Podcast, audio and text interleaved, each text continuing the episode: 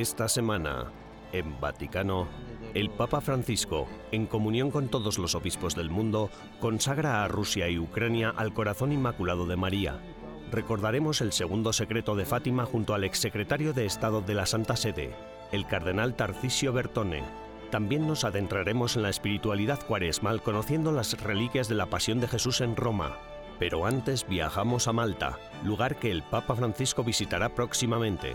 Todo esto y mucho más, ahora en Vaticano.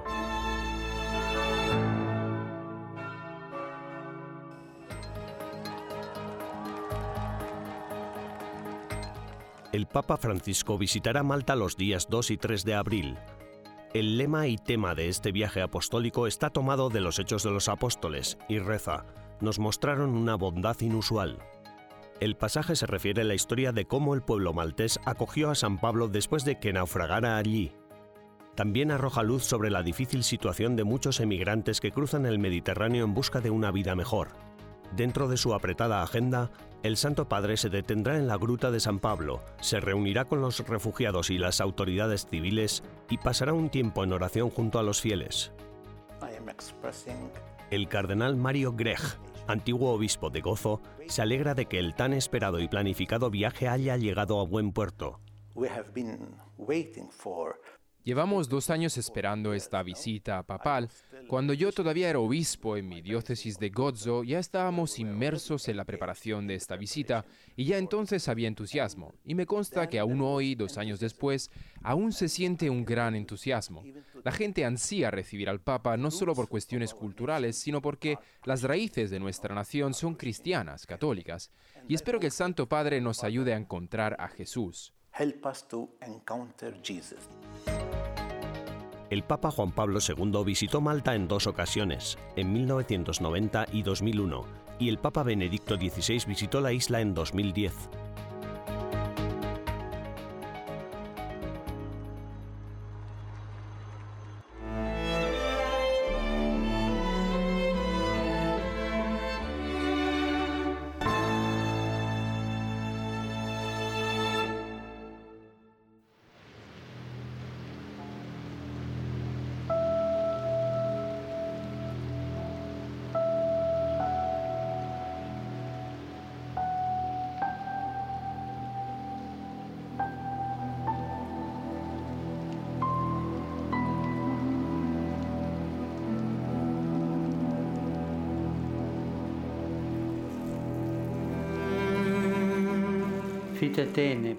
Desde hace algunas semanas parece que todo se ha oscurecido. Densas tinieblas han cubierto nuestras plazas, calles y ciudades, se fueron adueñando de nuestras vidas, llenando todo de un silencio que ensordece y un vacío desolador que paraliza todo a su paso. Que paraliza ogni cosa al suo passaggio.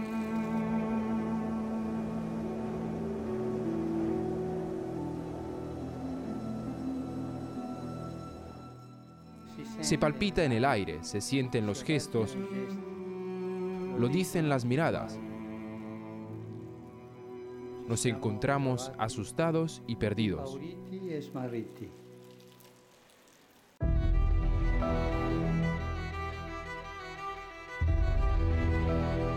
Hace dos años, el 27 de marzo, el Papa Francisco apareció solo frente a la Basílica de San Pedro.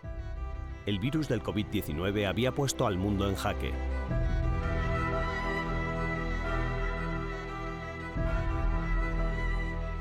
Frente a este virus mortal que entonces aún no comprendíamos del todo, el Santo Padre decidió extender una bendición extraordinaria urbi et orbi a la ciudad y al mundo.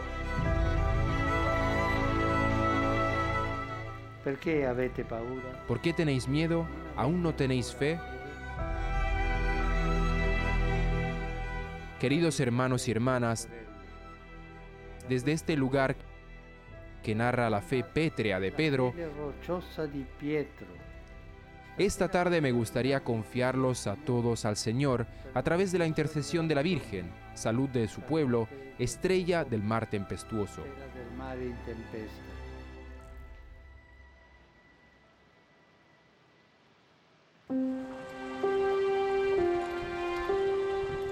Hoy, dos años después, El virus del COVID-19 sigue presente, pero parece que ya no es tan temible.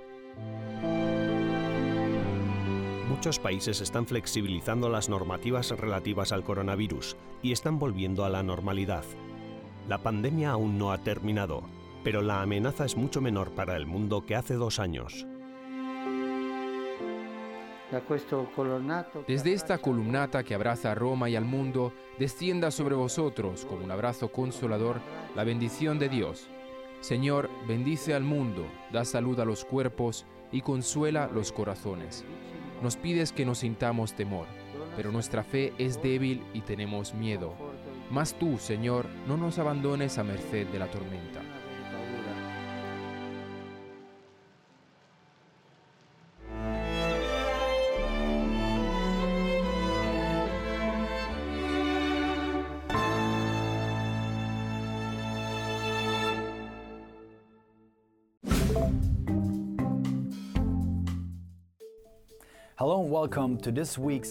Hola y bienvenidos a las novedades del Vaticano de esta semana.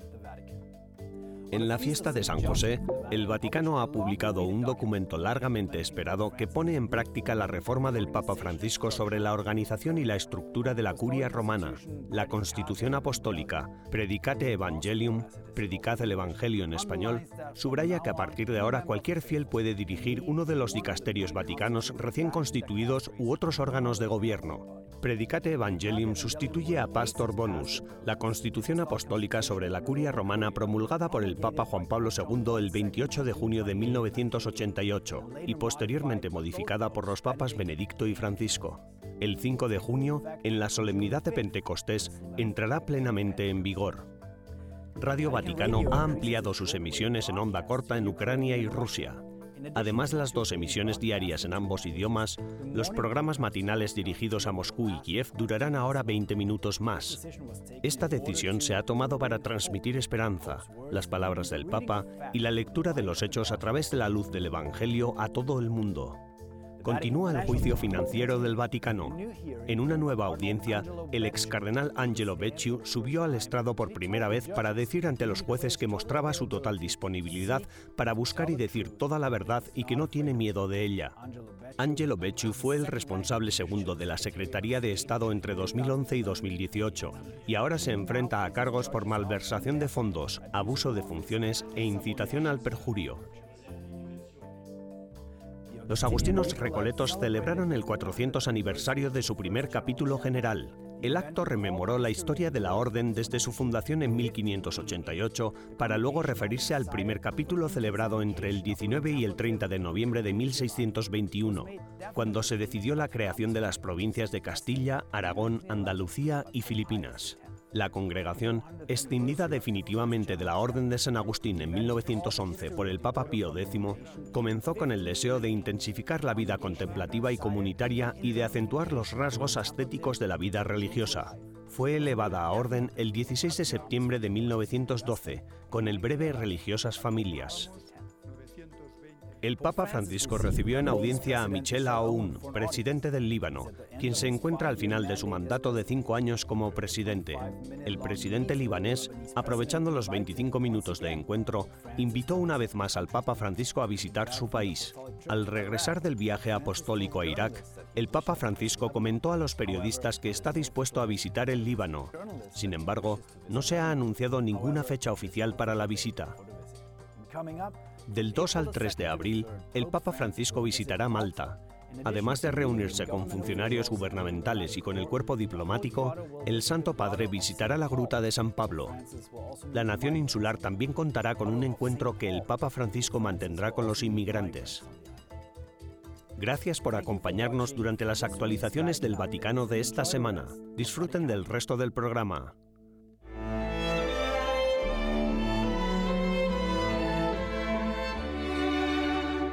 Sigan con nosotros tras la pausa. Les informaremos acerca del segundo secreto de Fátima y su conexión con la consagración de Rusia.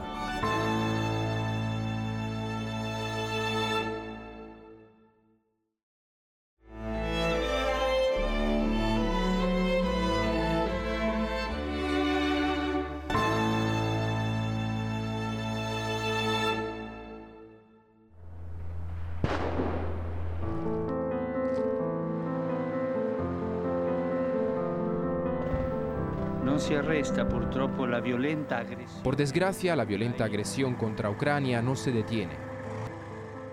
Un massacro insensato Una masacre sin sentido, dove ogni giorno si ripetono donde cada día se repiten las matanzas y las atrocidades. le atrocità. Non c'è giustificazione per questo. No hay nada que justifique algo así.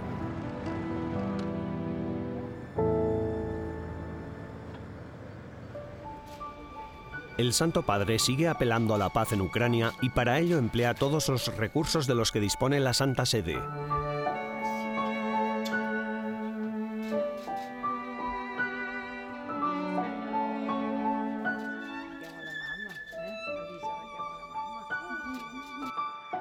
Anche questa settimana De nuevo esta semana misiles y bombas han vuelto a caer sobre civiles, ancianos, niños y madres embarazadas. e madri incinte. Sono andato a trovare i bambini feriti. Fui a ver a los niños heridos que están aquí en Roma. A uno le faltaba un brazo, otro tenía una herida en la cabeza.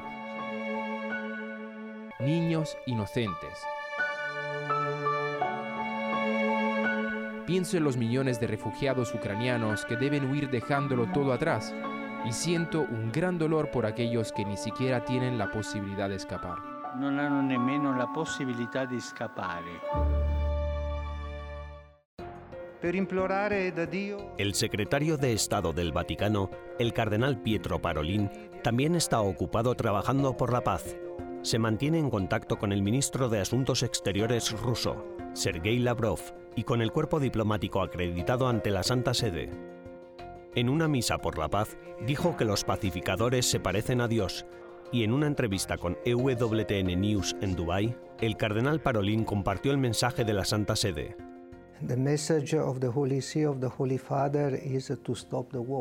El mensaje de la Santa Sede, del Santo Padre, es detengan la guerra. El segundo mensaje es que comiencen a negociar, que empiecen las negociaciones sabiendo que siempre hay una solución honorable si todos queremos. Insisto en esto, no hay que derrotar a nadie. En diplomacia hablamos de soluciones win-win, ganar-ganar, que todo el mundo esté satisfecho al final de la negociación. De acuerdo, es solo una expresión, pero creo que siempre hay espacio para lograr algo que satisfaga a todos, también en esta situación. El 25 de marzo, renovando la consagración hecha por sus predecesores, el Papa San Juan Pablo II, el Papa San Pablo VI y el venerable Papa Pío XII, el Papa Francisco consagró Rusia y Ucrania al Inmaculado Corazón de María.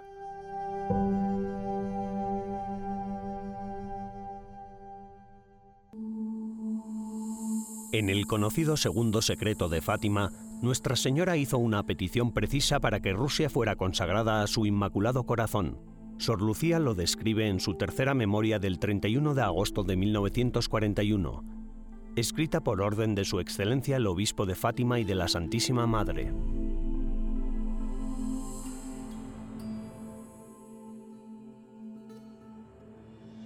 Visteis el infierno a donde van las almas de los pobres pecadores. Para salvarlas, Dios quiere establecer en el mundo la devoción a mi Inmaculado Corazón. Si se hace lo que os voy a decir, se salvarán muchas almas y tendrán paz. La guerra pronto terminará, pero si no dejasen de ofender a Dios, en el pontificado de Pío XI comenzará otra peor. Cuando veáis una noche iluminada por una luz desconocida, sabed que es la gran señal que Dios os da de que va a castigar al mundo por sus crímenes, por medio de la guerra, del hambre y de las persecuciones a la Iglesia y al Santo Padre. Para impedirla, vendré a pedir la consagración de Rusia a mi Inmaculado Corazón y la comunión reparadora de los primeros sábados. Si se atienden mis deseos, Rusia se convertirá y habrá paz. Si no, esparcirá sus errores por el mundo, promoviendo guerras y persecuciones a la Iglesia. Los buenos serán martirizados y el Santo Padre tendrá mucho que sufrir. Varias naciones serán aniquiladas. Por fin, mi Inmaculado Corazón triunfará. El Santo Padre me consagrará a Rusia, que se convertirá y será concedido al mundo algún tiempo de paz.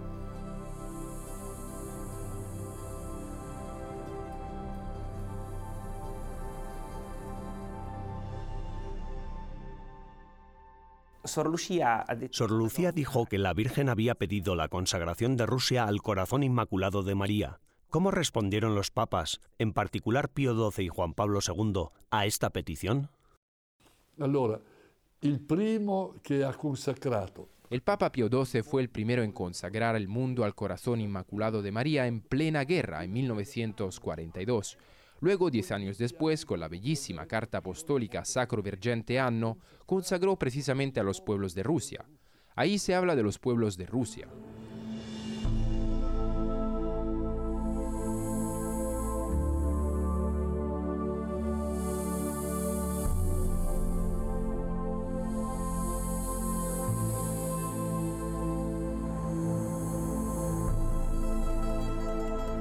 Poi Giovanni Paolo II. Giovanni Paolo II prima. Juan Pablo II consagró Rusia primero en Fátima en 1982 y luego en Roma el 25 de marzo de 1984, durante el Santo Año Extraordinario de la Redención. Lo hizo sin mencionar a Rusia, siendo esta una observación que algunos críticos recuerdan. Sin embargo, las referencias a Rusia son evidentes. El Papa, creo que por respeto al mundo ortodoxo, no quiso mencionar explícitamente la palabra Rusia. La referencia, sin embargo, es muy clara en las dos consagraciones de Pío XII y en su mencionada carta apostólica. Hay una expresión equivalente que podemos leer en los textos de Juan Pablo II que contiene una hermosa invocación, Te consagro, los pueblos cuya consagración esperas. De modo que sí encontramos esa expresión correspondiente, lo dice en la muy solemne, muy hermosa oración de consagración. La hermana Lucía, ya fuera cuestionada por su superior o por mí, testificaría la plena satisfacción de Nuestra Señora con esta fórmula de consagración y diría, Madre de la Iglesia, ilumina al pueblo de Dios en los caminos de la fe, de la esperanza y de la caridad. Ilumina especialmente a los pueblos de los que tú esperas nuestra consagración y nuestro ofrecimiento. Ayúdanos a vivir en la verdad de la consagración de Cristo por toda la familia humana del mundo actual.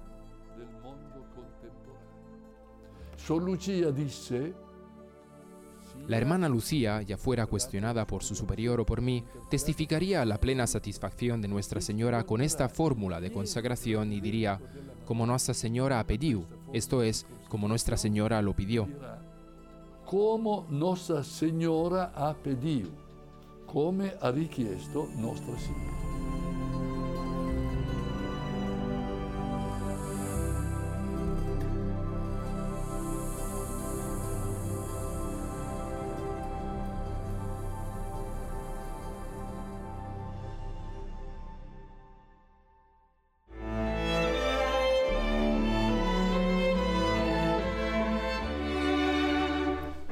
Después de la pausa, proseguimos con el Vía Crucis en Roma con EWTN Viajes.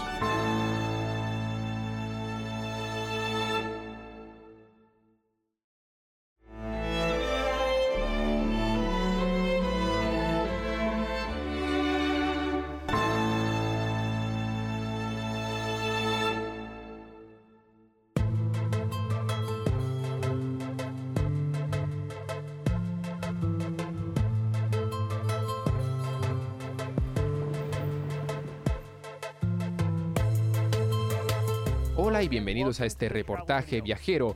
La última vez les mostramos cómo incorporar las 40 iglesias estacionales de Cuaresma en su itinerario turístico.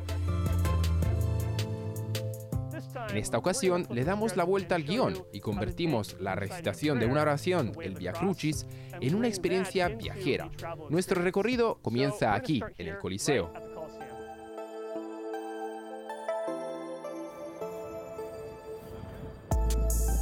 Esta dedicatoria en el exterior indica que el año jubilar de 1750, el Papa Benedicto XIV dedicó el Coliseo a la Pasión de Cristo y a los mártires cristianos. Y este año, la noche del Viernes Santo, el Papa Francisco dirigirá el Vía Crucis en el Coliseo.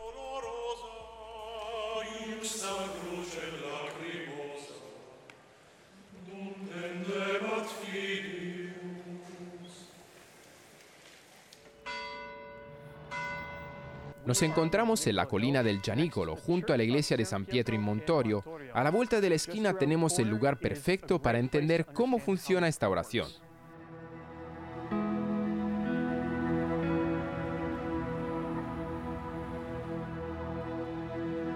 El Vía Crucis está dividido en 14 momentos o escenas secuenciales de la Pasión de Cristo, comenzando por su condena a muerte en el palacio de Poncio Pilato para acabar llegando hasta su sepultura en el Santo Sepulcro.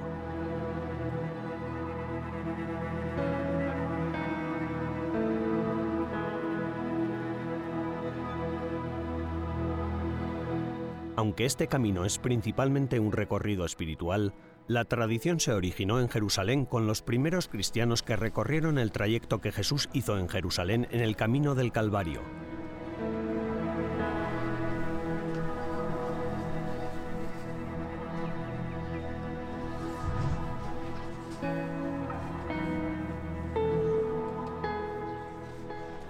Desde Tierra Santa, los cristianos exportaron la tradición del Vía Crucis a otros lugares del mundo. Roma y Tierra Santa están conectadas aún más por la presencia de reliquias de la Pasión de Cristo, que se dice que fueron traídas por la emperatriz Helena, madre del emperador Constantino, en el siglo IV. En los alrededores de San Giovanni hay tres iglesias que conservan estas reliquias. La primera de nuestra lista es la Basílica Papal de San Juan de Letrán, aunque es conocida principalmente por ser la sede del obispo de Roma y la primera de las cuatro basílicas mayores en haber sido erigida, en una capilla lateral a la izquierda del altar principal contiene también una importante reliquia. Justo encima de este altar, que sostiene el Santísimo Sacramento, hay un gran fragmento de una mesa de madera que, según la tradición, es un trozo de la mesa de la última cena de Jesús y los doce apóstoles. Al otro lado de la calle de la Basílica se encuentra esta capilla que solía estar adosada al Palacio Papal de Letrán y a la Basílica misma. En su interior hay un conjunto de escalones de mármol, conocidos como la Escalera Santa o Escala Sancta. Según la tradición, Jesús subió estos escalones el día de su pasión. Estas cruces sobre el mármol protegen y conservan las gotas de sangre secas que cayeron de nuestro Señor durante su pasión.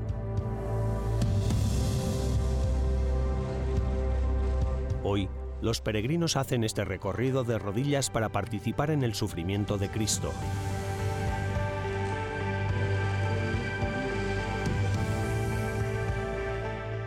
Nuestra última visita es la Basílica de la Santa Cruz de Jerusalén, que se encuentra a pocos minutos de distancia.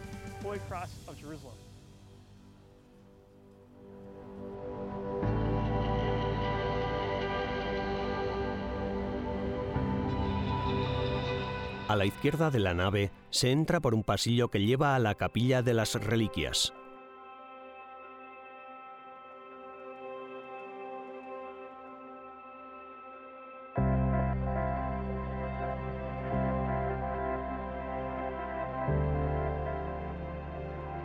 En una vitrina especial encontramos uno de los clavos utilizados durante la crucifixión de Jesús, dos espinas de la corona, la falange del dedo de Santo Tomás y el Titulus Crucis. Junto a la capilla también se expone una copia de la sábana santa, el manto en el que se envolvió a Jesús en la tumba.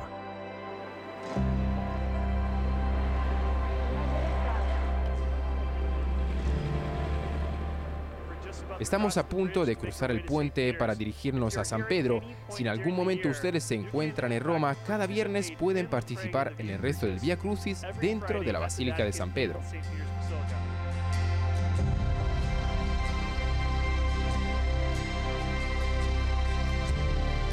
Gracias por acompañarnos en este recorrido. Les dejamos ahora con algunas imágenes de estatuas de ángeles, esculpidas por Gian Lorenzo Bernini en el siglo XVII, cada una de las cuales sostiene un instrumento de la pasión.